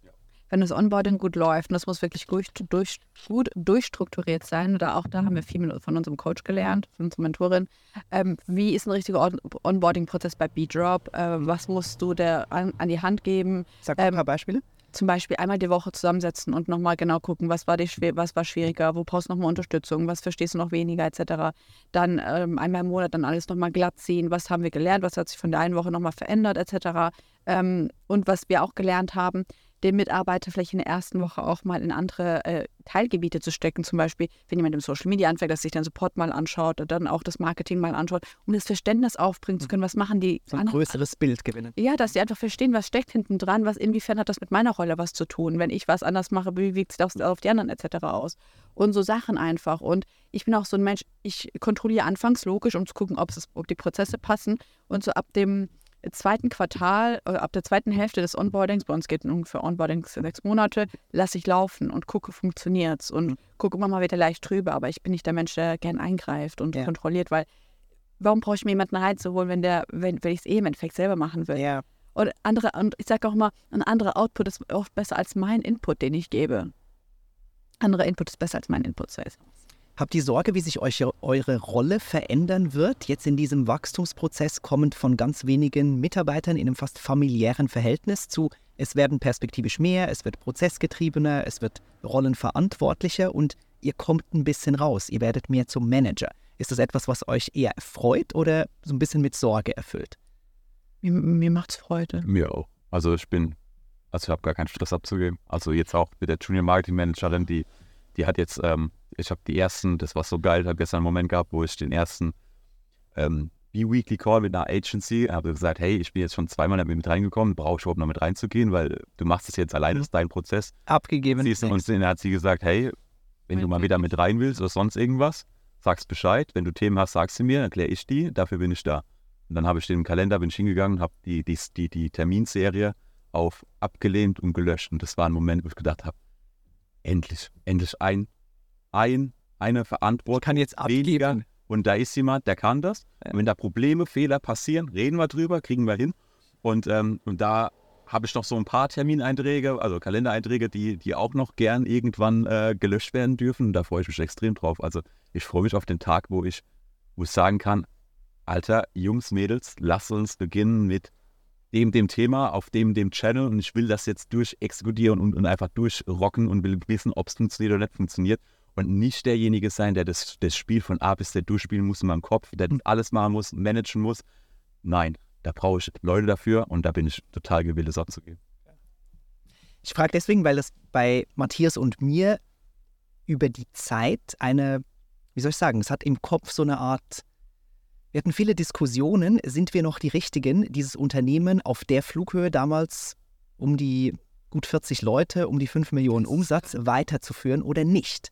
Und wir hatten damals ja so den, den Gedanken, natürlich sind wir die Besten, das weiterzuführen, weil wir haben es gegründet und haben einfach schon einen krassen Unterschied gemerkt zwischen der Gründer-DNA, also damals äh, Sonntag äh, Filzdinger schneiden und irgendwie versenden, zu einer Manager-DNA, die halt ziemlich viel macht von, was jetzt bei euch im Kalender steht. Und wenn wir ehrlich sind und damals waren, hat uns das Gründerdasein einfach mehr getaugt. Etwas von neu erschaffen, etwas neu irgendwie erfinden und haben uns aber in dieser Rolle, in dem damals äh, nach dem Kaufsystem, über die Jahre nicht mehr so gesehen ähm, und sind deswegen als Geschäftsführer ausgeschieden, ähm, beziehungsweise haben so eine Transformation anberaumt. Ist das etwas, womit ihr spielt, dass ihr perspektivisch auch eine Geschäftsführung abgeben wollt? Oder sind solche Gedanken noch gar nicht präsent? Bei mir sind sie sehr weit entfernt. Ja, ich denke auch weit entfernt, aber könnte mir vorstellen, auch einen Dritt in der Runde zu haben, der Mhm. Ein, ein klassischer, was weiß ich, CFO oder irgendwie sonst irgendwas, der halt irgendwie auch da einen Teilbereich mit der kompletten Verantwortung übernimmt, der auch, also der auch nicht berechtigt ist zu sagen, hey Flo, darf ich mal oder wie auch immer, sondern hey, du bist CFO, du entscheidest es. Und Ja. wenn die Zahlen passen, dann müssen wir uns zu dritt zusammenhocken und müssen darüber reden, aber da ist keiner hier Fingerpointe, du bist schuld. Und das wäre schon eine coole Situation, aber das ist halt aktueller Stand noch so weit entfernt. Ja. Also es ist einfach noch, wenn wir mal bei 40 Leuten angekommen wären, dann äh, glaube ich, ist das nochmal was ganz anderes. Aber ich glaube jetzt mal um den nächsten Wachstumsschritt irgendwie 10, 12, 14 Personen, dann ist das Büro da oben auch schon wieder zu klein so langsam. Ne? Ähm, das wird noch eine sehr spannende, eine spannende Zeit bis dahin. Kurzer Blick noch in die Zukunft. Ähm, ich habe in einem Podcast mal gehört, ihr seid Bitterliebe 2.0. Ähm, jetzt habe ich, jetzt habe ich mit anderen gesprochen, der meinte, ja, ich mache das jetzt noch bis 100 Millionen Umsatz. Ist das auch eurer Case? Da gehen unsere Meinungen auseinander. Ich glaube es bei mir nicht. Also ich muss es nicht mal bis 100 Millionen. Ich bin, bin happy, wenn das, wenn wir auf einer Flughöhe von 30 sind, dann ist das etwas, wo ich sage, check. Das gibt, das gibt das Business her? Ja, ja, werden wir schaffen. Also wenn es so weiterläuft wie aktuell, schaffen wir das ja. Du machst mir auch keinen Aber, aber ich bin nicht da, ich bin danach nicht mehr, meines Erachtens, ich wachse nochmal an mir selbst und so weiter. Ich bin, glaube ich, nicht die, die richtige Person, um einen Case von 30 auf 100 Millionen zu bringen. Ich Mhm. glaube, ich weiß, wie André arbeitet, ich weiß, wie André ist. André ist halt auch mal ganz anders. Der ist viel, viel mehr Manager als ich und auch schon viel früher Manager geworden. Das ist super. Ähm, das ist seine DNA und äh, wir haben oft mit dem Bitterliebe 2.0 uns auch so ein bisschen da rein platziert und uns selber auch da rein platziert. Meine, Es war auch ein Pitch für die Investoren. das war ein super Pitch. Wir Ja, wollen Bitterliebe hat funktioniert. 2.0. Plötzlich kommt da von oben die Treppe runter beim Kennenlernen von Good Brands André und Jan in, in, in Badeschlappen und gucken uns beide da an. Ich, schock, ich mach so zu ihr, das, das ist Bitterliebe, das ist André und Jan. Ich war völlig fertig, die Leute kennenzulernen. Ich so, die haben ihren ersten Exit hinter sich, alles zu spät, alle, die hocken da und ich war, da, ich war völlig baff. Drei Monate später oder vier Monate später haben sie unterschrieben, dass sie bei uns rein investieren. Also crazy Story. Und es war immer der Pitch, auch am, und war es auch bis vor kurzem noch, aber ich glaube, wir haben uns letztes Jahr, irgendwann Mitte des Jahres, uns wegentwickelt von Bitterliebe 2.0. Wir sind einfach eine eigenständige Company. Wir haben eigene Ideen, wir wachsen ganz anders, mit ganz anderen Channels wie Sie, ähnliche Channels, aber ganz anders. HSE war bei denen am Anfang ein Traction-Kanal. Wir planen jetzt schon quasi das zweite Jahr total durch mit ASE auf einem ganz anderen Was macht Teleshopping bei euch ungefähr einen Umsatz? Also im Verhältnis? Im Verhältnis macht es, Absolut. ja, am- Ja, letztes Jahr. dieses Jahr wird es vielleicht ein Ticken mehr. Ich sag mal, so, so 15, 20 Prozent werden wir schaffen Mhm. mit, mit denen. Ist top. Und der stärkste ist Amazon bei euch oder der eigene Shop? Der eigene Shop. Shop mit Abstand. Mit Abstand. Abstand, ja. Weil Affiliate? Nee, Nee. wir haben mittlerweile, mittlerweile nicht mehr. War, war damals, wir haben ein schönes Multichannel-System und äh, Meta, Native Ads und Co. ist schon bei uns. Newslettering? Ja, CRM, also Enorm. CRM, WhatsApp machen wir viel. Ah, What- WhatsApp? Ja, schon lang. Ja. Wir sind alle Adopter in der Zeit, wo gerade so Snox so angefangen haben, waren wir auch schon am Start, also parallel. Und ähm, wir entwickeln uns anders auf anderen Channels mit anderen Produkten. Das ist es. Wir sind kein, wir waren am Anfang so eine Nahrungsergänzungsebene mit ein bisschen Hautzusatz. Jetzt mal eine Kosmetik-Brand. Komplett in Kosmetik reingetaucht und tauchen immer weiter in Kosmetik ab, in funktionelle Kosmetik. Und das ist ein anderer Markt und deswegen sehen wir das halt einfach ein bisschen kritisch zu sagen, wir sind Bitterliebe 2.0. Wenn wir es schaffen, wie Bitterliebe so groß zu werden, dann haben wir alles richtig gemacht. Unglaubliche Erfolgsstory. Aber wir werden uns anders entwickeln, weil wir uns ein bisschen wegentwickelt haben von diesen Nahrungsergänzungen und diesem Wohlbefinden-Thema zu eher Kosmetik, funktionelle Kosmetik. Das ist halt unser Bereich geworden. Wenn ihr jetzt euch jedes Jahr wieder so verdoppelt, dann seid ihr irgendwie in zwei, drei Jahren schon bei den 30 Millionen. Ist das realistisch? Ist realistisch. Ja. Aber ich bin aber so, warte mal, was wir auch noch was sagen müssen. Der Optimist? Ich bin, die, ich bin die größte Optimist, auch bei einer unserer Core Values ist be positive. So, ich, ich, ich, ich sage das dann auch, wenn jemand irgendwie meint, die negativ sagt, be positive hier, ne? Geht gar nicht. Und Florian ist schon so 嗯。Negativ Realität, so realitätsnah, sage ich mal. Und ähm, ich, ich glaube aber. Negativ Realität. Ja, bisschen. Oder Pessimist. Aber ich, will- ich will es ja nicht schlecht reden. Ich glaube, das braucht man auch, damit man dann zusammen auf die Realität kommt und gucken kann. Aber ich glaube da schon dran, dass man, wenn wir so weiter wachsen und mit dem Produktportfolio und auch die Stärke und das Team etc. und mehr Input bekommt und mehr Ideen, dass, dass es in die Richtung gehen kann. Ja. Aber ich meine, wir haben auch noch keine DM-Volllistung. Das ist ja auch etwas, was noch ansteht. Und wenn das dann Also kommt, Retail hat noch ganz viel Potenzial bei euch. enorm, enorm, ja. Ja, das ist eine fantastische Gründergeschichte, die ihr da hingelegt habt. Also ein riesen, riesen Glückwunsch für, Dankeschön. für diesen Weg, für diesen Mut, für diese Initiative. Ähm, danke auch, dass ihr im Gespräch hier so offen geteilt habt. Ich habe zum Schluss noch so zwei, drei teuflische Fragen für euch vorbereitet und würde gerne wissen, worauf seid ihr stolz, weil ihr es einfach besser könnt als andere? Love Brand. Bei mir. Also total, und ich will gar nicht andere Love Brands damit degradieren, aber ich sage zu so vielen Gründerinnen, warum spielt ihr das Thema Love Brand nicht? Gerade auch die ganzen Höhle der Löwen Startups, ihr kommt mit einer Geschichte da rein. Warum spielt ihr die Geschichte nicht aus? Warum macht ihr eure, eure Persona nicht zu der Brand? Mhm. Ich glaube, das können wir sehr, sehr gut. Also mein Gesicht, die Marke lebt von mir, kann positiv und negativ sein, aber das gibt den Menschen ein Sicherheitsgefühl, weil sie einen Menschen für die Marke haben. Ja, also es steht ein Gesicht da. Ja, ich muss gerade an so ein paar Displayaufsteller im Markt denken, wo Matthias und mein Gesicht immer besser performt hat als irgend einfach nur ein Produkt oder irgendeine Pizza. So. Menschen interessieren Menschen, ist es It's a people game. It's a, it's, it's a people game. Was würdet ihr sagen, worau, warum oder wofür fehlt euch schlicht der Mut? das Thema noch größer zu spielen und zu denken, in Form von, lasst uns was Verrücktes machen, lasst uns einen Retail-Store aufmachen, lasst uns, Einen eigenen Laden? ja, oder lasst uns, lasst uns auf eine Karte setzen und einfach mal go. Lasst uns fünf Leute, sechs Leute, zehn Leute heiern, lasst uns den Invest tätigen, Person dahin, das Onboarding und, und dann einfach Abfahrt. Und, und wir, vor allem ich in dem Fall, bin sehr vorsichtig bei vielen Themen, weil ich, weil ich sehr emotional viel nachdenke, viel was ist, wenn, wie könnte und so weiter und dann halt relativ schnell auch sage, das, das möchte ich nicht riskieren, weil zu viele Abers hinten dran sind. Also das wäre ich als Investor gut geeignet, weil ich immer viele Abers in allem finde, aber dann willst du halt auch nie was riskieren und dann wirst du auch niemals ein Goldnugget finden. Und ein Goldnugget könnte, ich sage jetzt mal ein Retail-Store sein oder irgendwas ähnliches. Also man müsste halt mal mehr riskieren. Und wir riskieren für die Größe, wo wir haben und die Power, wo wir haben, eigentlich zu wenig. Mhm. Machen wir. Könnte man viel mehr machen. Ja, aber sehr fair. Wozu habt ihr zum letzten Mal ganz herzhaft Nein gesagt? Also ich ja, also bei Nein wurde aber nicht respektiert. Ich habe zur Nagelpflege gesagt Nein, deswegen habe ich mir vorher noch schmunzeln müssen. Ich habe ganz klipp und klar gesagt Nein, will ich eigentlich nicht, aber es kann nicht alles nach meinem Kopf gehen und Florian möchte diesen Test starten. Dann habe ich gesagt, dann machen wir es. Bei uns läuft Marketing ganz anders ab. Bei uns läuft das nicht ab. Wir finden ein Produkt cool und machen das.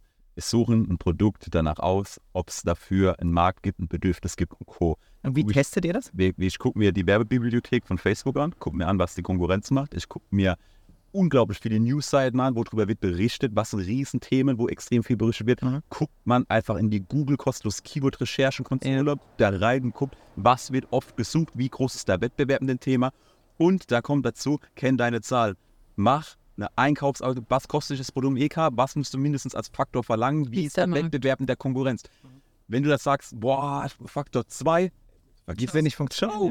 Ähm, Fak- Faktor 4, okay, wir können drüber reden. Vielleicht können wir über, über den Skaleneffekt dann, dann ein größerer Faktor. Also machen. Faktor 4 EK zu V. Ganz genau. Also Bruttoregalpreis. Ganz genau. Und, äh, und hört auf damit, einfach nur, ich finde ein Produkt cool, emotional das reinzuholen. Das muss einen Sinn haben, das Produkt. Mhm. Wir verkaufen heute in Meta, auf, auf egal welcher Plattform, nichts mehr, was einfach cool aussieht. Fashion ist was ganz anderes. Wir reden von Nase jetzt mit Kosmetik und so weiter. Es gibt alles schon. Sinn haben. Auf- Wenn ich heute Ladepflege an, angucke, da, dann, dann gibt es da auf Amazon wahrscheinlich 10 Seiten, A50 Produkte, die für das Thema, warum wird es bei uns besser sein? Und das muss man herausfinden und das muss man reingehen. Und ähm, das verstehen auch so viele Marken einfach leider nicht. Aber das scheint ihr richtig gut zu machen. Zum Teil ja. Also vielleicht noch ein Zitat am Rande. Der Marc hatte ja auch lange Zeit das ganze Thema Bitterliebe 2.0 verfolgt. Bitterliebe ist ja auch viel gewachsen durch die Bittertropfen, also weil sie auch ein, One- ein Produkt hatten, das einfach sehr erfolgreich war. Ja. Und das wollte er auch bei uns etablieren. Und ich war dann immer so, und ich möchte noch das launchen und das möchte ich launchen. Und Marc so, Nein, nein, und ich nein, was das- rausschmeißen, das damit. Und ähm, er sagt, wir haben ein Händchen dafür, gute Produkte zu launchen, die, unser, die unsere Brand passten. Das heißt, eine gute Ergänzung sind. Ähm, den größten Boost, auch warum wir, glaube ich, dieses ganze Thema irgendwie zwei, drei Millionen übersprungen haben, im Jahresumsatz kam auch durch die B-Cream. Das Produkt ist durch die Decke gegangen, ist für heute noch Topseller bei uns. Dann habe ich gesagt, ich hätte gerne eine Lippenpflege, die finde ich geil, die muss anders sein als das, was auf dem Markt ist. Mit dem Labello ist durch die Decke gegangen. Dann haben wir eine Seife gehabt, eine, eine Seife für 10 Euro. Aber die hat so einen Mehrwert für ähm, das Bedürfnis der Menschen, dass sie auch durch die Decke geht. Und das sind einfach so Sachen, wo einfach Markt mittlerweile sagt, sagt gar nichts mehr, macht mit den Produkten, was ihr wollt. Dann diskutieren wir uns aus, was machen wir, aber es funktioniert. Und deswegen lasse ich ihn jetzt auch machen mit der Nagelpflege. Er soll es mir beweisen und dann bin ich Das werden wir sehen. Da muss, da muss man das Risiko abschätzen. Das Ja. Risiko ist irgendwie, ich sage mal, wir investieren jetzt für die erste Charge abseits von Manpower und mal allem drum und dran 20.000, 30.000 Euro. Das ist nicht wenig Geld, das ist mir bewusst. Aber selbst wenn wir das Produkt für den für irgendwo knapp über EK verkaufen, sodass wir die 20k wieder reinkriegen, Ja. kriegst du das Produkt an den Mann. Allein an die Stammkunden. Also wir machen einen Drop von zweieinhalbtausend Stück. das weg. Ihr habt Wenn- mittlerweile eine sechsstellige Zahl Kunden im So Verteiler. Also So das, aus. das klingt ja Und dann daran sehe ich, bei der ersten Charge sehe ich, lohnt es sich da jetzt aufzubohren, reinzugehen oder wird es ein Produkt, das einfach mitverkauft wird, ist okay. Ja. Oder wird es ein Produkt, das halt einfach nicht funktioniert, dann war das okay für den Moment. Dann wird es halt wieder offline genommen und das Ja, geil. ist der Test. Wir spielen zum Abschluss noch eine Runde entweder oder, zehn Rapid-Fire-Questions, die ihr bitte gleichzeitig beantwortet. Umso spannender, wenn zwei da sind. Liebe ich. Beginnend mit logisch strukturiert oder kreativ chaotisch. Logisch strukturiert. Kreativ chaotisch, wollte ich gerade sagen. Ich bin total kreativ chaotisch. Comedy oder Drama? Drama. Komödie. Aktiv zuhören oder unbedingt mitteilen? Aktiv zu hören. Delegieren oder selber machen? Delegieren. Delegieren. Sich verletzlich zeigen oder angeben? Verletzlich zeigen. Stadt oder Land? Staat. Land. Unbedingt Recht haben wollen oder fünf gerade sein lassen? Unbedingt recht haben wollen. Früher Vogel oder Nachteule? Nachteule. Selbsthärte oder Selbstfürsorge? Selbstfürsorge. Getrieben oder gelassen? Getrieben. Zu spät. Ja, aber ich muss für mich gerade judgen, was ich bin. Ich bin gelassen. Ich bin der größte Chiller. Ah, jo. das soll mal so stehen. Ihr Lieben, das lassen wir genauso stehen. Vielen herzlichen Dank für das geile Gespräch. Hat mir richtig, richtig Laune gemacht. Äh, danke, dass ihr so offen und ehrlich geteilt habt. Hat Gerne. wirklich mega Spaß gemacht. Ganz meinerseits. Tausend Dank. Ich glaub, weiß nicht, weil ich das letzte Mal so lange gegrinst habe. Abartig. Aber gut gemacht jetzt da. Wenn es auch euch gefallen hat, äh, lasst mir bitte ein Like hier, schreibt das in die Kommentare und wer weiß, vielleicht sehen wir uns bald wieder in der nächsten Episode vom Star Club Podcast. Bis dahin, Servus.